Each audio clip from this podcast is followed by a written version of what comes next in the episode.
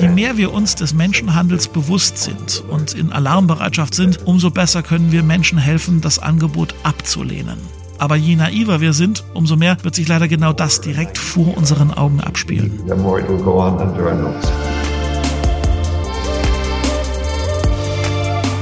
Mit Herz und Haltung. Dein Akademie-Podcast. Botschafter des Friedens. Kardinal Michael Czerny in der Ukraine. Das hier ist der Podcast aus der Katholischen Akademie des Bistums Dresden-Meißen. Mein Name ist Daniel Heinze. Herzlich willkommen. Willkommen auch im Namen von Renovabis.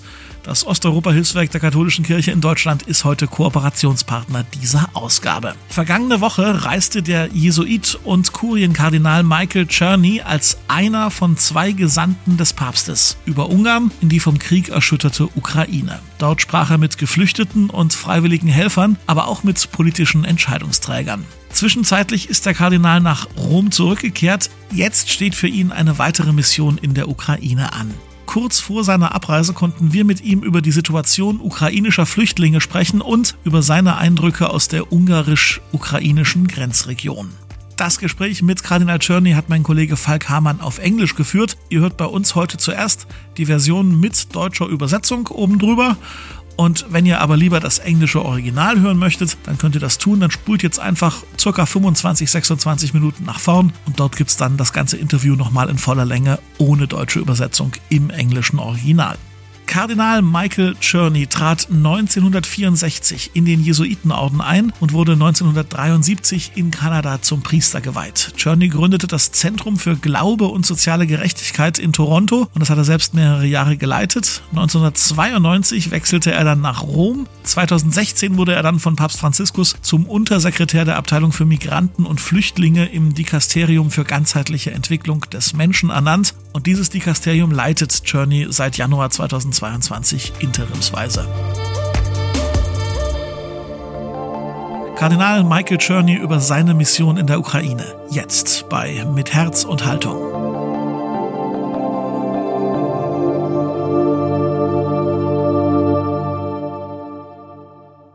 Your Eminence, Eminenz, Sie sind gerade von Ihrer Reise in die Ukraine zurückgekehrt, wo Sie die Gelegenheit hatten, mit den Menschen dort, besonders mit Flüchtlingen, zu sprechen. Was waren Ihre Eindrücke von der Situation vor Ort? Um, but in the border area that I visited, uh, what was uh, very striking is that uh, in der Grenzregion, die ich besuchte, war sehr bemerkenswert, dass alle Religionsführer vereint waren in ihren Bemühungen, den Menschen zu helfen die auf der Durchreise waren und denen, die ihre Region verlassen haben, um nach Ungarn zu fliehen. Und es war beeindruckend zu sehen, wie die Kirchen mit sehr begrenzten eigenen Mitteln zusammenarbeiteten, um diese denen zur Verfügung zu stellen, die auf der Flucht waren. Auch hat mich beeindruckt, dass die jungen geistlichen Mitglieder, einige davon verheiratet und mit jungen Familien, vor Ort geblieben waren, um das geistliche Amt diesen Dienst für Menschen in Not zu erfüllen, anstatt zu tun, was normal und instinkthaft gewesen wäre, nämlich mit ihren eigenen Familien zu fliehen. Ich war beeindruckt von dieser Reaktion. Es war auch tröstlich. Und ich hoffte, wie auch während meiner gesamten Reise, dass die Nächstenliebe und Großzügigkeit dieser guten Samariter zu einer Art Frieden beitragen und ein Stück weit den Krieg verringern würde. And I hoped, uh, as I did throughout my trip, that the uh, uh charity and generosity of these uh, good Samaritans would somehow contribute to peace, would somehow uh, reduce the reduce the war. Zuvor waren sie in Ungarn und haben sich dort mit Flüchtlingshelfern getroffen. Wie kommen diese freiwilligen Helfer mit der großen Anzahl von Flüchtlingen klar, die dort jeden Tag ankommen? Well, they seem to they seem to be uh, adapting. They realize that uh, the ones whom they have welcomed are already uh, may only be the beginning that there, there could be uh, larger flows uh, in the coming days or weeks. Sie scheinen sich der Situation anzupassen. Ihnen wird klar, dass die Menschen, die Sie bisher empfangen haben, erst der Anfang sind und dass in den nächsten Tagen und Wochen größere Ströme eintreffen könnten. Aber mein Eindruck an der Grenze und auch in Budapest war, dass dort eine gute Atmosphäre, eine gute Stimmung unter ihnen herrscht und dass sie zumindest bis zu einem gewissen Grad auch in der Lage waren, zusammenzuarbeiten. Die Regierung beauftragt die Nichtregierungsorganisationen und sorgt dafür, dass sie Dienste bereitstellen, aber die Regierung koordiniert sie nicht. Daher liegt es an ihnen, sich untereinander zu koordinieren, was mal mehr, mal weniger gelingt. Am Bahnhof von Budapest waren beispielsweise verschiedene Organisationen vertreten, aber man hatte nicht den Eindruck einer gegenseitigen Konkurrenz.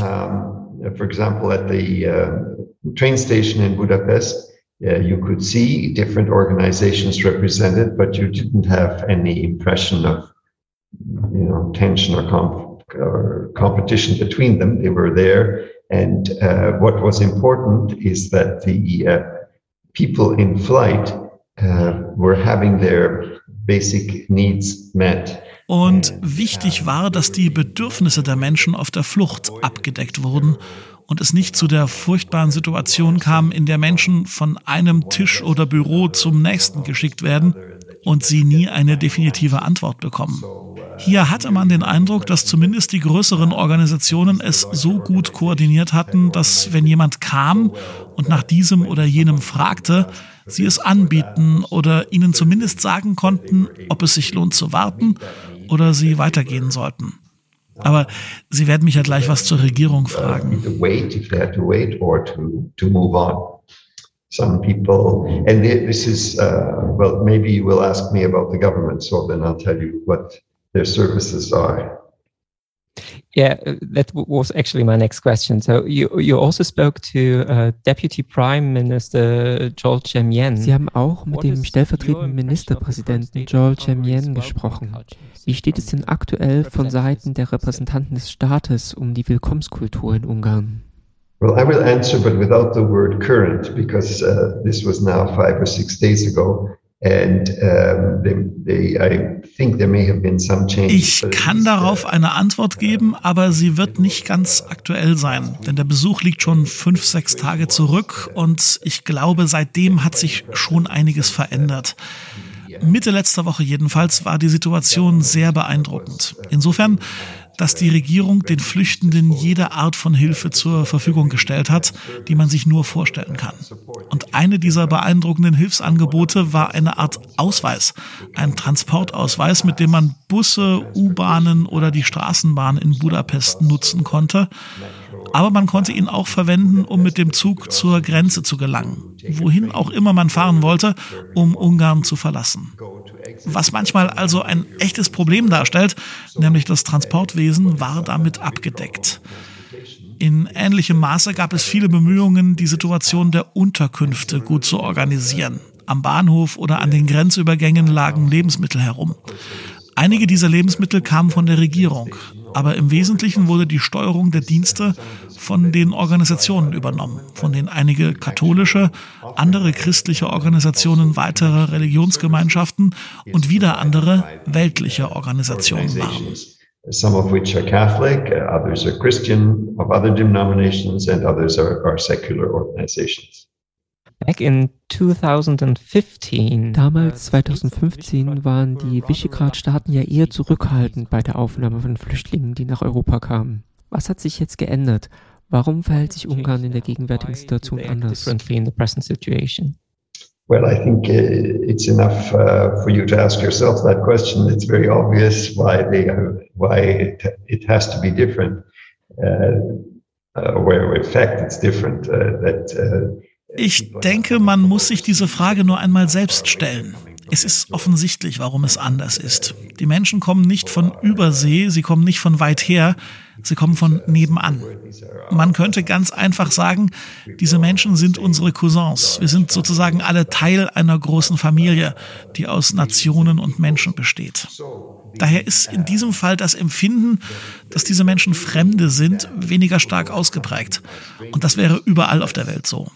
Und nicht, weil es Europa ist, sondern weil es menschlich ist. Und wenn jemand aus dem Nachbarland ankommt, in dem man eine ähnliche Sprache spricht und in dem 5, 10, 15 Prozent dieser Menschen ohnehin schon in diesem Land leben und umgekehrt, und in dem sie in den letzten tausend Jahren manchmal ein und dasselbe Land waren und dasselbe Königreich, manchmal waren sie Feinde, manchmal Verbündete, all das verändert eine Stimmung. Und soweit ich weiß, wurden die Menschen bis auf sehr wenige Ausnahmen dort sehr herzlich, freundlich und großzügig aufgenommen. Und das ist für die Menschen der Visegrad-Gruppe eine Chance, den Wert und die positiven Tugenden und die Gnade einer Willkommenskultur zu erlernen. Und wenn dann jemand von weiter her kommt und anklopft, wird man ihm die Tür hoffentlich auch öffnen. community to learn about the enormous uh, value and uh, and positive uh, uh virtue and uh, grace of of a, welcoming attitude. And when someone else from a bit further away comes knocking at the door, hopefully the door will also be open. You just said that's human. Sie haben gerade gesagt, es sei menschlich. Aber lassen Sie mich kurz fragen, sollten wir als Christen uns nicht für eine Politik einsetzen, die Flüchtlinge nicht danach einteilt, aus welchem Land sie kommen? Uh, das Wichtigste für uns als Christen ist vor allem, Menschen willkommen zu heißen. Bevor wir also über Politik sprechen, denke ich, sollten wir zunächst betrachten, wie wir agieren und reagieren. Ich möchte mit einem Argument der Politik nicht ablenken von dem, was eigentlich gebraucht wird. Die Haltung und der Akt des Willkommenheißens sind sehr wichtig.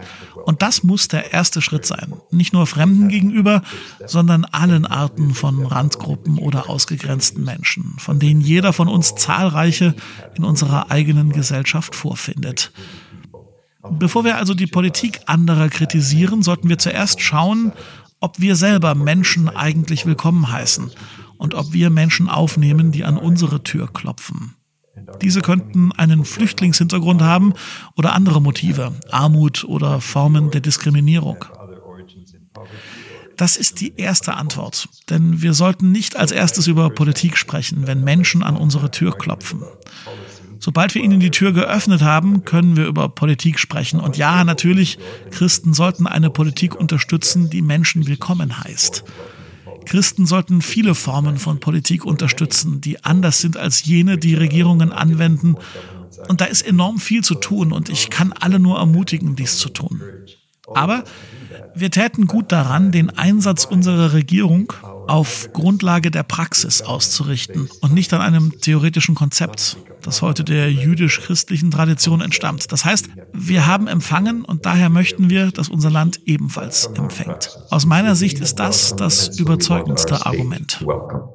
I think that's the more persuasive form of argument. Again, back in, in 2015, 2015 waren die meisten Flüchtlinge in Osteuropa auf der Durchreise und wollten weiter nach Deutschland oder in ein anderes westeuropäisches Land. Könnte das diesmal anders sein, da viele Ukrainer Freunde und Bekannte etwa in Polen oder Tschechien haben? Yes, it's probably going to be different, yeah. Uh, it's a very uh, natural uh, reaction or instinct, if you want, for people who are forced to flee, to look for someone whom they know, uh, to, to go towards that ja, das uh, wird wahrscheinlich anders sein. Es ist eine ganz natürliche Reaktion, ein Instinkt der Menschen, die gezwungen sind zu fliehen, nach jemandem zu suchen, den sie kennen oder an diesen Ort zu gehen. Obwohl ich auch Menschen getroffen habe, die einen anderen Weg gewählt haben. Eine Familie erzählte mir, sie sei auf dem Weg nach Deutschland und ich fragte sie, ob sie dort Verwandte hätte. Sie sagten, nein, wir kennen dort niemand, aber wir denken, dort haben wir bessere Chancen. Es gibt also auch weniger typische Einwanderungsreaktionen. Aber in den angrenzenden Ländern der Ukraine, da haben Sie recht, sind bereits viele Ukrainer. Und umgekehrt gibt es ebenso Ungarn in der Ukraine, vermutlich auch Menschen aus Tschechien oder der Slowakei und Polen. Das macht das Willkommenheißen leichter und vor allem die nächsten Schritte, sich dort niederzulassen und anzufangen, sich zu integrieren und sich einzubringen und zu versuchen, eine Art normales Leben zu führen. Das alles ist natürlich leichter, wenn jemand aus ihrem Dorf oder ihrer Familie schon auf sie wartet. Und es stimmt auch, und das war bereits bei ankommenden Syrern und anderen Menschen der Fall, dass angekommene Geflüchtete ein echter Gewinn sind. Für manche bedeutet Menschen in einer Notsituation aufzunehmen vielleicht einen Akt der großzügigen Nächstenliebe. Es ist wichtig, großzügig und wohltätig zu sein. Aber es wäre naiv zu glauben, dass wir etwas weggeben. Wir bekommen mehr, als wir geben. Und die Menschen, die hier ankommen, werden mehr arbeiten, sich mehr anstrengen, produktiver sein und mehr zur Gesellschaft beitragen als jene, die niemals ihr Land verlassen haben. Wir sollten also dankbar sein dafür, dass sie kommen. We're actually giving something away. We're not giving something away. We're getting more than we're giving. We're getting more than we're giving. And they will, the people who come will uh, work harder, will do better, will be more productive, will contribute more to society than people who have never moved. So we should be grateful that they're coming. I want to talk about uh, two particular problems. Ich würde gerne auch auf zwei konkrete Probleme eingehen. In einem Artikel im America Magazine habe ich vor kurzem gelesen, dass Sie über Menschenhandel an der ukrainischen Grenze besorgt sind. Wie ernst ist dieses Problem? How serious is this problem? I don't know how serious it is. Uh, my concern is not based on information which I received uh, before I left, but on uh, ich weiß nicht, wie ernst das Problem ist. Meine Sorge hat nicht mit den Informationen zu tun, die ich vor meiner Abreise erhalten habe, sondern sozusagen mit meinem Vorwissen. Also, dass mir zunehmend bewusst wurde, welche Gefahren Menschenhandel und die anschließende Versklavung mit sich bringt. Wir wissen alle, wenn es einen schrecklichen Umsturz gibt, wie es gerade in der Ukraine der Fall ist, dass leider zwangsläufig Menschenhändler und Schmuggler daraus einen Vorteil ziehen. Und sie nutzen die Gelegenheit und organisieren sich sehr, sehr schnell, so wie es eben ihr Geschäft ist. Und sie sind dabei schrecklich effizient. Und der einzige Schutz, den die Menschen haben, ist ihr Wissen und ihre Aufmerksamkeit. Wenn sie die Anzeichen von Menschenhandel erkennen, können sie sich schützen, zumindest bis zu einem gewissen Grad. Wenn Sie es nicht wissen, tappen Sie in die Falle. Ein Beispiel. Nach dem Grenzübertritt stehen Sie mit vielen Menschen zusammen und wollen nach Budapest oder Bratislava oder in eine andere Hauptstadt. Da stehen die Menschen in einer Schlange, um auf den Bus zu warten. Und dann kommt jemand auf Sie zu und sagt, möchten Sie nach Bratislava? Und dann sagen Sie ja. Und dann sagt der andere, wir können Sie mitnehmen, wir haben hier einen Van. Und wenn Sie die Wahl haben zwischen einem Bus und einem Van, dann nehmen Sie wohl den Van, denn dieser Mensch spricht so freundlich zu Ihnen und Sie sind ja sehr gestresst und ängstlich und angespannt. Sie müssen sich also schützen und Sie müssen wissen, dass dieses Angebot sehr, sehr gefährlich werden kann. Aber wenn Sie es nicht wissen, was sollte Sie dann davon abhalten, in den Van einzusteigen?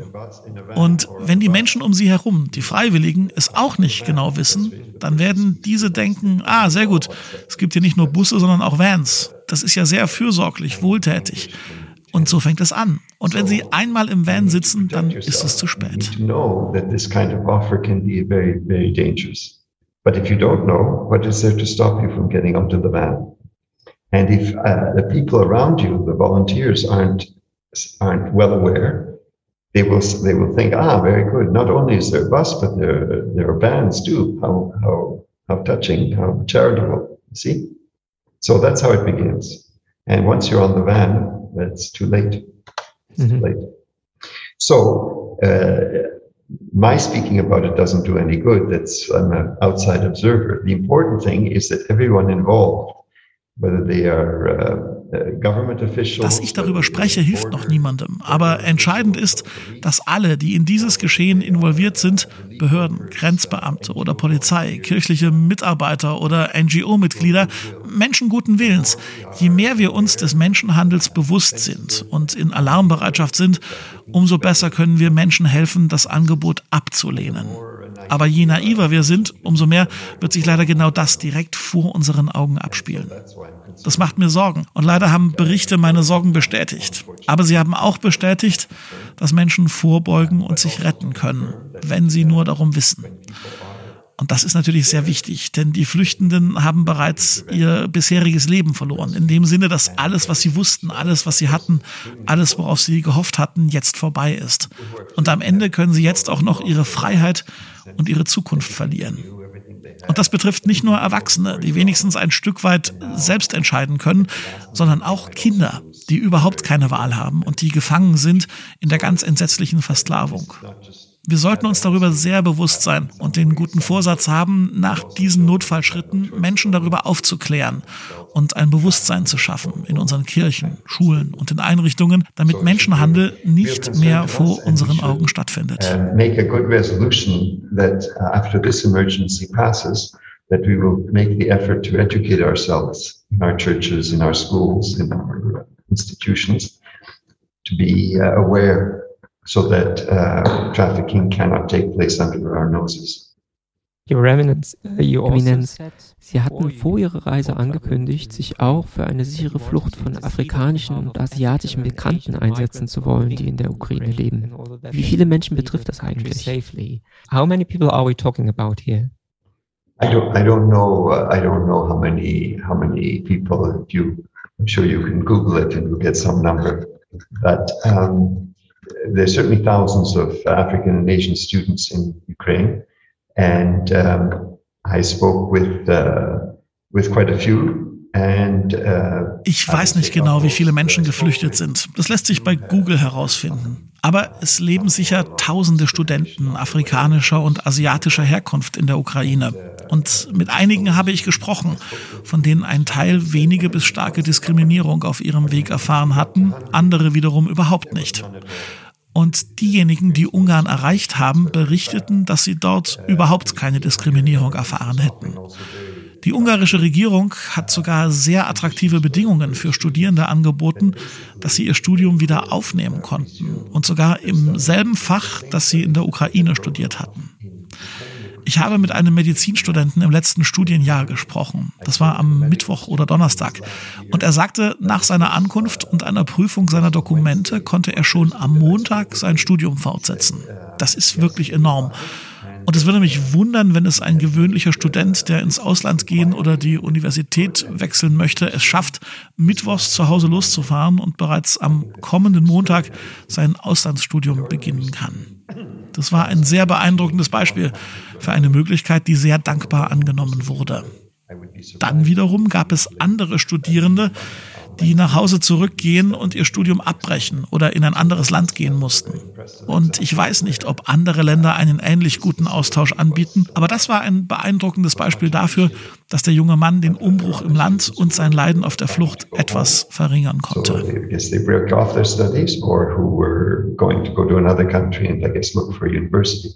And I don't know if other countries are offering the same good, uh, good deal, but this was certainly an impressive example where the uh, young man was uh, able to minimalize the upheaval that he suffered because he had to flee. Together with uh, Cardinal Krajewski. Neben Kardinal Krajewski waren sie einer von zwei Kardinälen, die Papst Franziskus in diese Krisenregion gesandt hat. Welchen konkreten Auftrag hat der Papst Ihnen für Ihre Reise mitgegeben?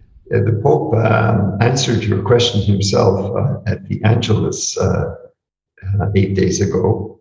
Um, so on Sunday the 6th, when he talked about uh, our mission, uh, uh, Der Papst hat Ihre Frage im Angelus am 6. März selbst beantwortet, als er über unsere Mission sprach. Er bat uns und alle, den flüchtenden und leidenden Menschen in der Ukraine, aber auch ihren Helfern, sein Gebet, seine Solidarität und seine Sorge zu überbringen. Aber nicht nur sein Gebet, sondern das Gebet aller Christen, der gesamten Kirche, aller Menschen. Das war unser Auftrag. Und während unserer Reise war ich sehr beeindruckt, denn wo immer ich ankam, verstanden die Menschen dies so gut, dass ich es gar nicht erst sagen musste. Als ich vorgestellt wurde, sagte die zuständige Person den Leuten bereits, warum ich hier sei und ich musste es gar nicht mehr sagen. Und es schien, dass wir uns alle sehr gut verstanden hatten. Und so war ich sehr froh, dieses Gebet und die Präsenz des Heiligen Vaters in die Ukraine überbringen zu können.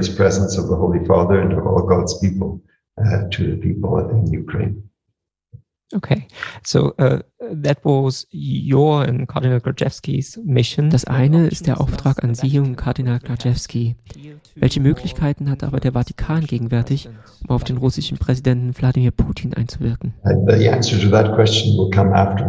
Die Antwort auf diese Frage kommt erst später. Okay, in Ordnung. Dann erlauben Sie mir eine letzte Frage. Inzwischen blicken viele Menschen hoffnungslos auf den Krieg in der Ukraine. Gibt es etwas, worauf Sie hoffen mit Blick auf die Situation in diesem Land? Well, uh, right now, you, I'm afraid uh, it's tempting to be with the many who look without hope, but um, a Christian can never do that. And um, uh, we also know from our faith and from our experience that uh, our salvation comes at the darkest hour. Es wäre jetzt verlockend, sich in die Menge derer einzureihen, die ohne Hoffnung sind. Aber das sollten Christen nie tun. Und wir wissen auch aus unserem Glauben und aus unserer Erfahrung, dass unsere Rettung in der dunkelsten Stunde kommt. Als Jesus starb, war das auch nicht sehr hoffnungsvoll, könnte man sagen. Und dennoch war sein Tod auch sein Moment der Auferstehung. Wir können die Hoffnung nicht aufgeben.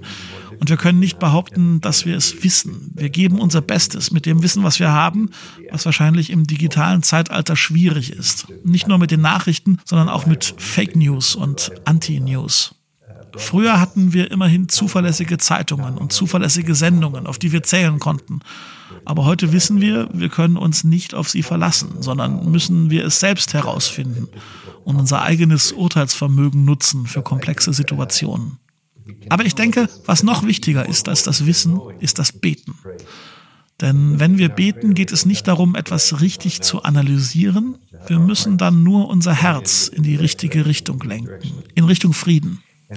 Und mein Empfinden ist, dass unser Gebet so wichtig ist. Und der Heilige Vater betont das auch immer wieder, dass das Gebet der wichtigste Beitrag ist, den jeder Einzelne leisten kann. Ich denke, er meint es auch in dem Sinne, dass jetzt die Zeit der Unterstützung ist und wir uns selbst überprüfen sollten auf unsere Integrität, unser Leben und wo in unserem Leben Dunkelheit herrscht, wo wir nicht eindeutig oder transparent oder frei sind. Und ich denke, dass unser Gebet hier in Europa vielleicht nicht nur für den Frieden und eine stabile und hoffentlich gerechte Lösung und Klärung dieser schrecklichen Situation sein kann, sondern dass auch wir zu einer höheren Wahrheit kommen. Wie haben wir über die Jahre zu diesem Konflikt beigetragen? Was Ende Februar passiert ist, war nur der Ausbruch von etwas, das schon über Jahre lief, wenn nicht Jahrzehnte oder sogar Jahrhunderte. Und als Europäer sind wir ein Teil dessen. Und weil es so furchtbar ist und weil wir denken, wir wissen genau, wer die Schuld daran trägt, fragen wir uns vielleicht gar nicht, ob wir selbst etwas damit zu tun haben könnten. Aber ich denke, wir haben etwas damit zu tun. Und ich meine, wir sollten das herausfinden, in der Hoffnung, es wieder gut machen zu können und Buße zu tun. Uh, maybe we don't pause to ask ourselves if we have something to do with this. But I think we do. And I think we need to find it out and hopefully to repair it or to repent of it. Uh, so I really join the Holy Father in encouraging us to pray. Uh, uh, ich stimme dem Heiligen Vater wirklich zu, wenn er uns Mut macht, zu beten und nicht aufzugeben und Niederlagen hinzunehmen, nicht zu verzweifeln. Aber unser Gebet und unsere Solidarität erfordern auch eine Überprüfung unseres Gewissens persönlich und kollektiv. Wir sollten uns fragen, ich übertreibe hier etwas, in diesem Europa im Krieg, wie habe ich, wie haben wir zu diesem Krieg beigetragen? Denn wenn wir dies aufdecken und Buße tun, dann sind wir vielleicht auch eher in der Lage, zum Frieden beizutragen. How have I, how have we contributed to this war? Because if we can discover that and repent of it, we might also be in a better position to contribute to the peace.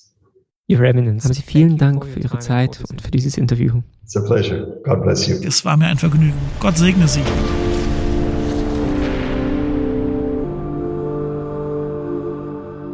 Soweit also das Gespräch von Falk Hamann mit Kardinal Michael Czerny in der deutschen Übersetzung. Und jetzt, wie versprochen, für alle, die das Interview lieber im englischen Original hören möchten, das ganze Interview nochmal in voller Länge im Originalton auf Englisch.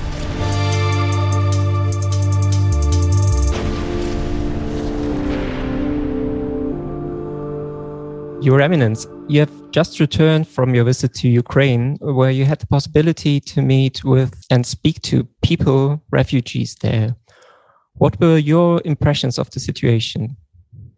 Um, but in the border area that I visited, uh, what was uh, very striking is that uh, all the religious leaders were united uh, in their uh, effort to respond to those who were passing through or to those who were even leaving their area to escape into Hungary.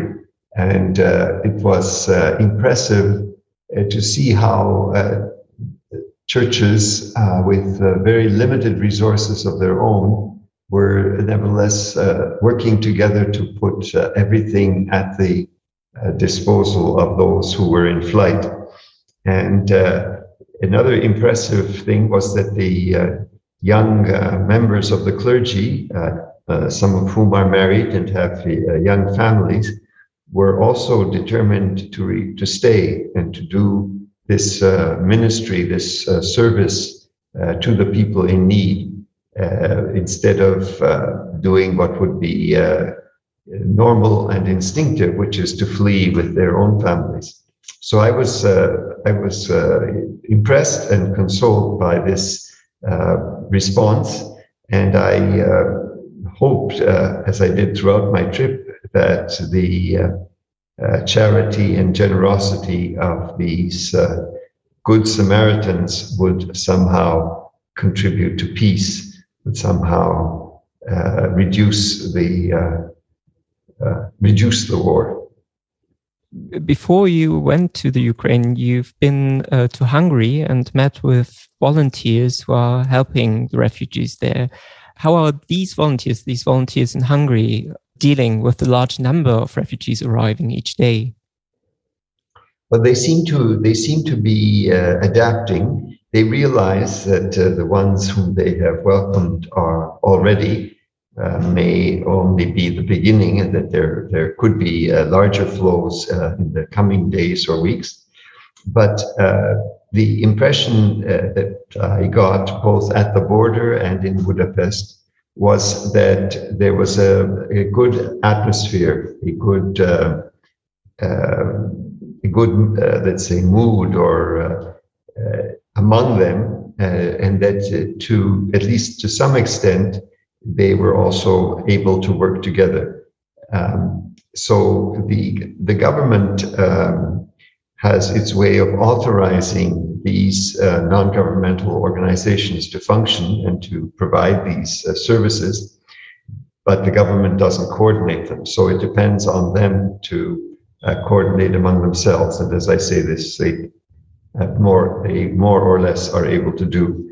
Um, but um, for example, at the uh, train station in Budapest, uh, you could see different organizations represented, but you didn't have any impression of you know tension or, comp- or competition between them. They were there, and uh, what was important is that the uh, people in flight uh, were having their basic needs met, and um, they were being met in a way that avoided this terrible phenomenon where you are sent from one from one desk to another or from one office to another and that you never get a final answer. So uh, here you had the impression that um, at least the larger organizations had organized it so well that when someone came and asked for this or that or, or the third thing, that they were able to uh, meet that need and that they were um, able then to uh, either wait if they had to wait or to to move on some people, and this is, uh, well, maybe you will ask me about the government, so then I'll tell you what their services are. Yeah, that was actually my next question. So you you also spoke to uh, Deputy Prime Minister Zsolt Semjén. What is your impression of the current state of Hungary's welcoming culture so from the representatives of the state? Well, I will answer, but without the word current, because uh, this was now five or six days ago and um, they, they, I think there may have been some changes, but at least uh, um, in middle of uh, last week, the situation was again quite impressive in the sense that the government was putting at the refugees' disposal uh, just about every uh, service or uh, support that you could think of. And one of the impressive ones was a kind of uh, pass, a transportation pass, which you could use on the bus or the metro or the tram in Budapest, but you could also use it to take a train to the border wherever you wanted to um, go to exit uh, from Hungary if you're moving somewhere else. So, uh, what is sometimes a great problem of transportation is uh, was covered with this with this pass. And similarly, there was uh, good efforts to provide housing. Of course, there was abundant uh, food at the train station or at the border crossings. This, uh, some of this food, I think, is supplied by the government, but the actual offering of it uh, and also the connection with the services is provided by the uh, organizations, some of which are Catholic, uh, others are Christian, of other denominations, and others are, are secular organizations. Back in 2015, uh, the states of the Visegrad Group were rather reluctant to receive refugees coming from Europe. What has changed now? Why do they act differently in the present situation? Well, I think uh, it's enough uh, for you to ask yourself that question. It's very obvious why they why it, it has to be different. Uh, uh where in fact it's different. Uh, that people are not coming from overseas or from uh, far away, they're coming from next door. And uh, the, these people are, uh, we could use a simple word, these are our cousins. I mean, they, this is, we belong to the same large family of, of nations and peoples. So the, um, the, the, the feeling that the people who are coming are strangers is less in this case. And this would be true anywhere in the world. Uh, in other words, this is not because it's Europe, this is because it's human. I mean, if somebody comes from the next from the next door country where you speak a similar language and where uh, 5, 10, 15% of those people also live in your country and vice versa, and where uh, over the last thousand years uh, you you have sometimes been part of the same country and, or the same empire, and sometimes you've been enemies, and sometimes you've been allies all of this gives uh, gives a different mood. And so uh, the response, uh, as far as I know, with, very few exceptions, has been very warm and uh, welcoming and generous. And uh, therefore is an opportunity for uh, the people of, for instance, of the Visegrad community to learn about the enormous value and and positive uh, uh, virtue and uh, grace of, of a, a, welcoming attitude. And when someone else from a bit further away comes knocking at the door, hopefully the door will also be open. You just said that's human, but let me let me ask as Christians, shouldn't we take a stand for policies that do not discriminate between refugees according to their country of origin? The important thing uh, for us uh, as uh, Christians is first of all to welcome people. So uh, I think uh, before talking about policies, we should also first look at how how we are acting and reacting. Uh, in other words, I wouldn't like an argument about policies to distract us from what is actually needed. And so the act, the, the attitude and the act of welcoming is what is very important. And it, it has to be the first step.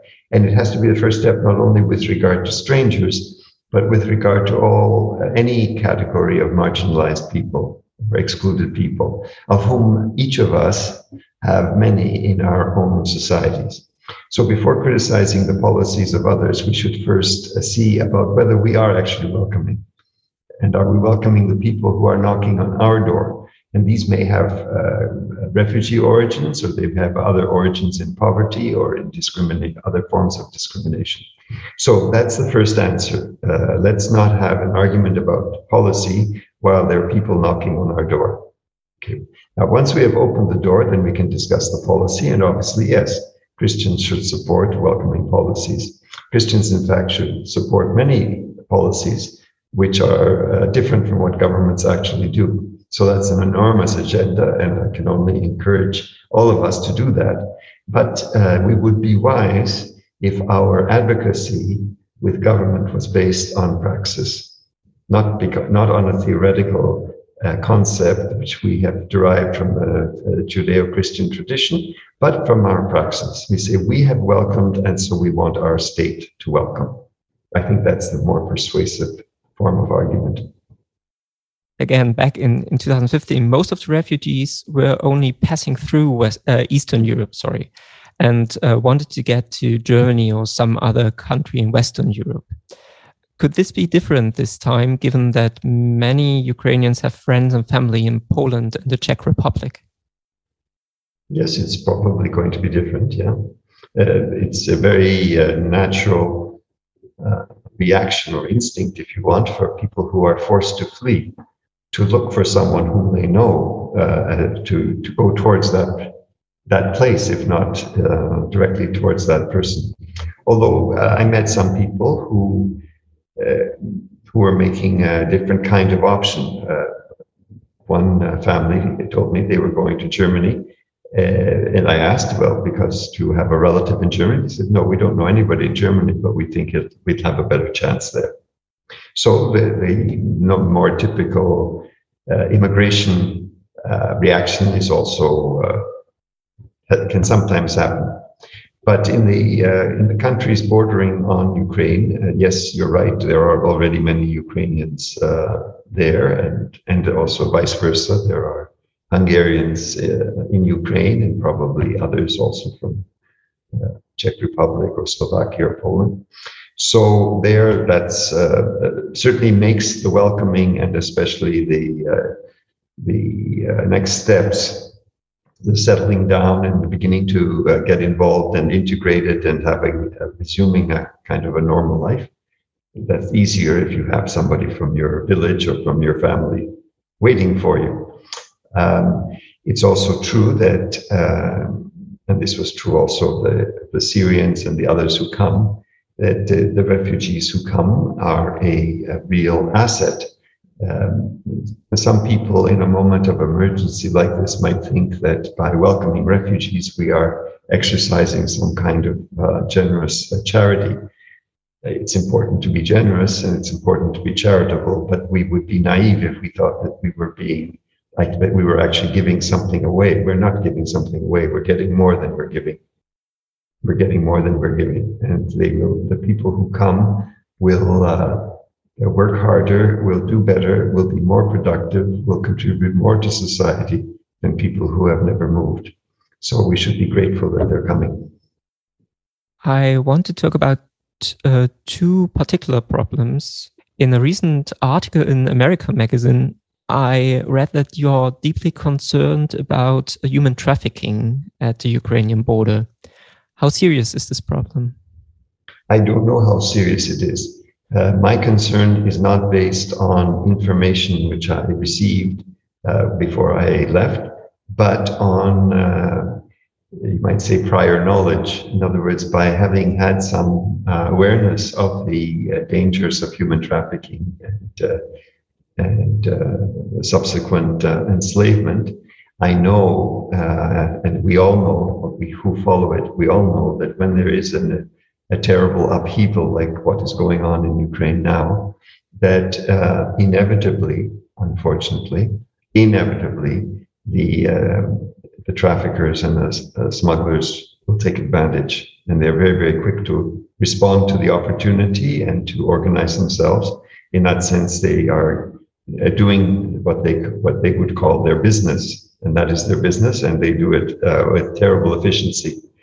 And the only uh, protection that people have is their knowledge, their awareness. If they know how to detect the signs of human trafficking, they can protect themselves, at least to some certain extent. If they don't know, they will fall into the trap. So, for example, uh, we are uh, huddled together uh, just after crossing the border, and we want to get to uh, Budapest or Bratislava or whatever capital city. And there's a line of people waiting to get onto a, a bus. Uh, and uh, somebody approaches us and says, uh, you know, would you like to go to Bratislava? And I say, yes. And they say, well, would uh, we be glad to give you a lift? We have a, we have a van here. Now, if you had the choice between going to uh, in a bus, in a van, or on a bus, you might uh, opt for the van, especially if the person speaks to you nicely and you're all upset and distressed and, and um, ang- anguished and tense so you need to protect yourself. You need to know that this kind of offer can be very, very dangerous. But if you don't know, what is there to stop you from getting onto the van?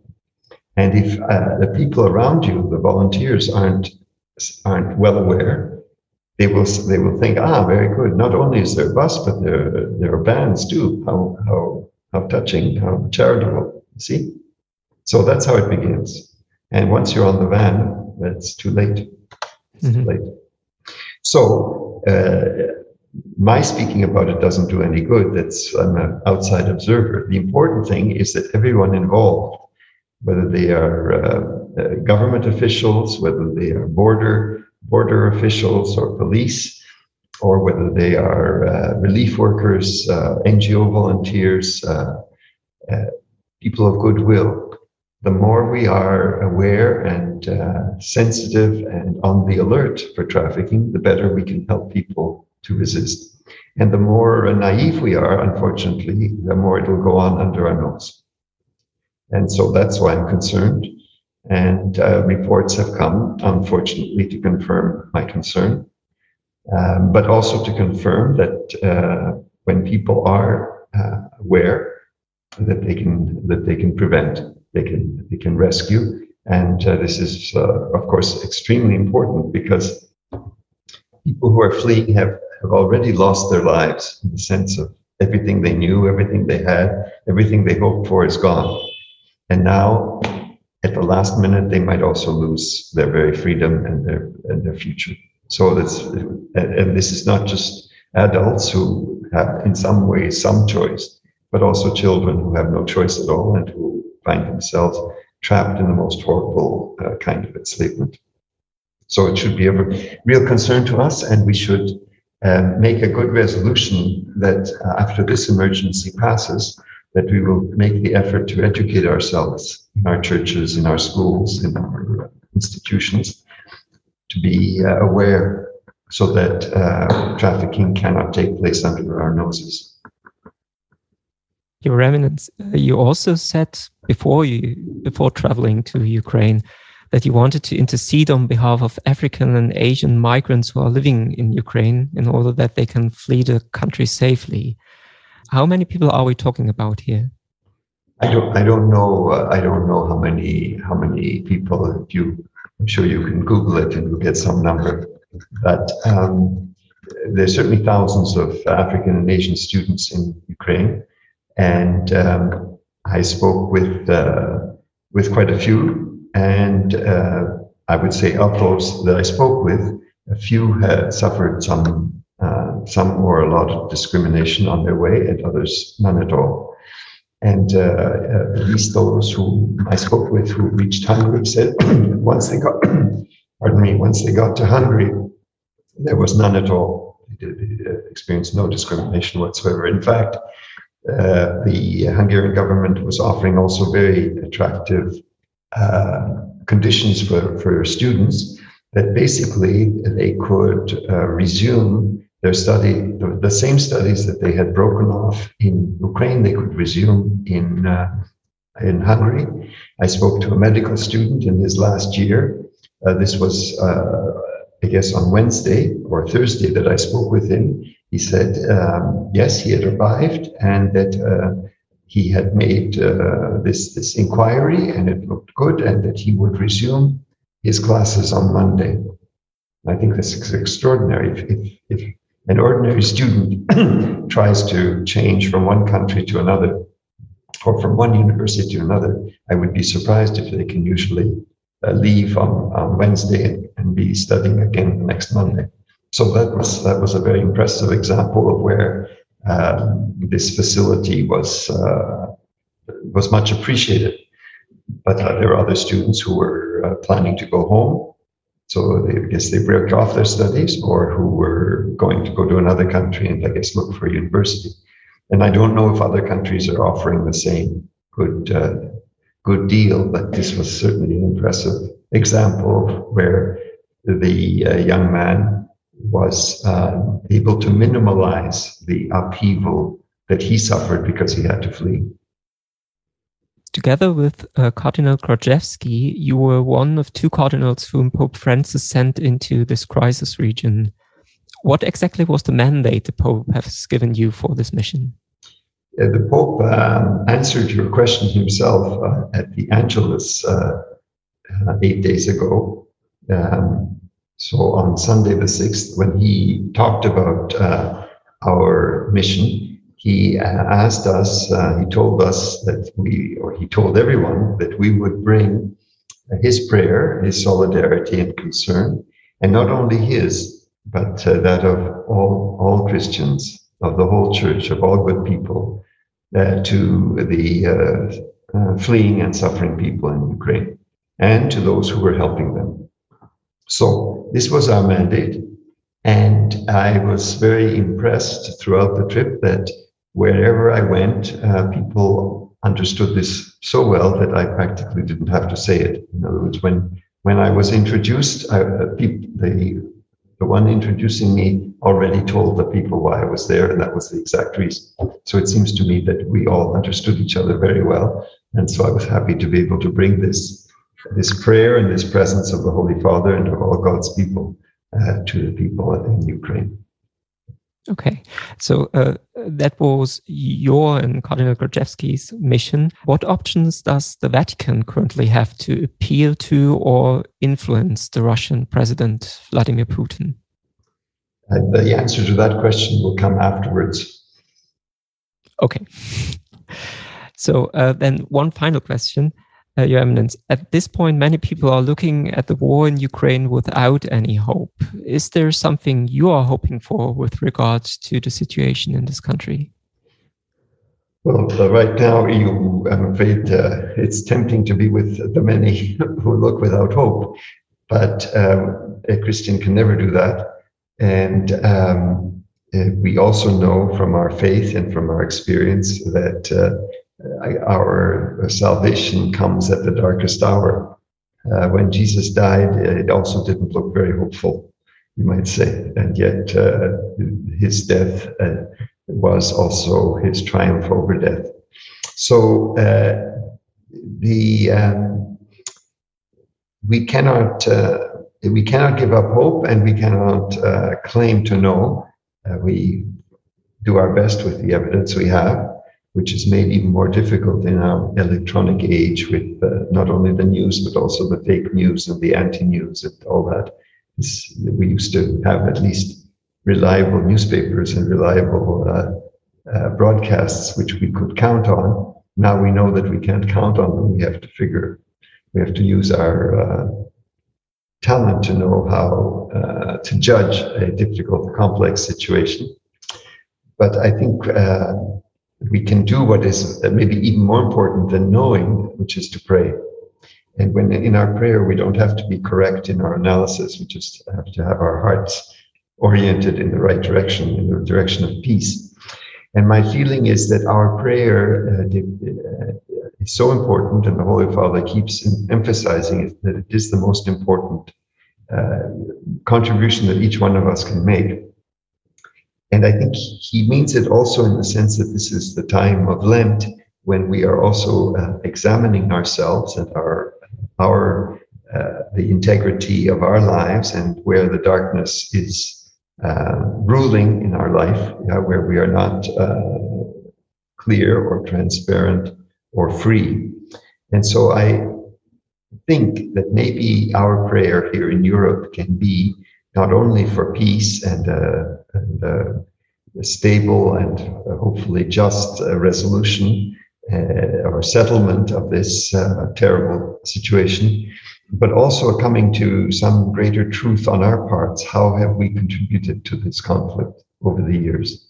This was this thing didn't just burst out at the end of February. This this has been brewing for years, if not, in fact, it's been brewing for decades. if not for a century. So, uh, as Europeans, we are part of this. Uh, and, and uh, because it's so horrible and because we, uh, we think we know exactly whom to blame, uh, maybe we don't pause to ask ourselves if we have something to do with this. But I think we do. And I think we need to find it out and hopefully to repair it or to repent of it.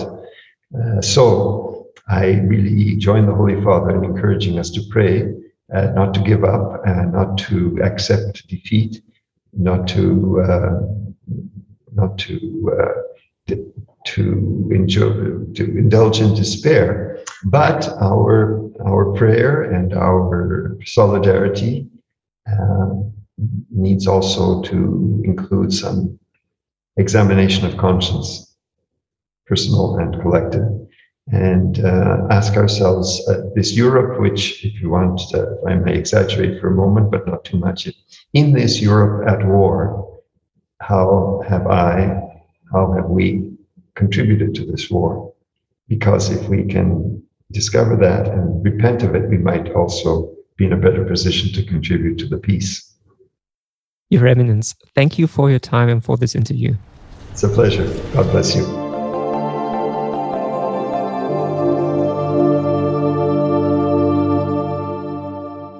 Falk Hamann von der Katholischen Akademie im Bistum Dresden-Meißen im Gespräch mit Kardinal Michael Czerny. Herzlichen Dank an die Kolleginnen und Kollegen von Renovabis, dem Osteuropa-Hilfswerk der katholischen Kirche in Deutschland, für ihre Unterstützung an dieser Ausgabe. Und jetzt sind wir natürlich wie immer gespannt, was ihr dazulegen möchtet. Eure Gedanken, eure Eindrücke, euer Widerspruch. Her damit. Am besten per Instagram oder Facebook oder über die Website der Katholischen Akademie lebendig-akademisch.de. Und wenn euch gefällt, was wir hier so machen und ihr keine weitere Folge verpassen wollt, dann abonniert uns am besten im Podcatcher eures Vertrauens. Einfach auf Folgen oder Abonnieren klicken, das bleibt kostenlos und so verpasst ihr keine weitere Ausgabe. Und natürlich freuen wir uns über eine Weiterempfehlung oder über ein paar Sterne bei Apple Podcasts oder bei Spotify an dieser Folge mitgewirkt haben. Falk Hamann, der hat das Interview gemacht, Johanna Bromm, vielen Dank für die Übersetzung. In der Redaktion außerdem mit dabei Thomas Arnold und Karin Wollschläger. Mein Name ist Daniel Heinze. Vielen Dank fürs Zuhören und bis zum nächsten Mal.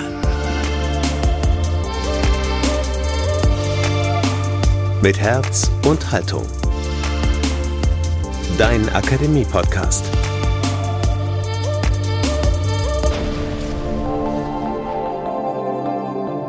Ein Angebot der Katholischen Akademie im Bistum Dresden-Meißen.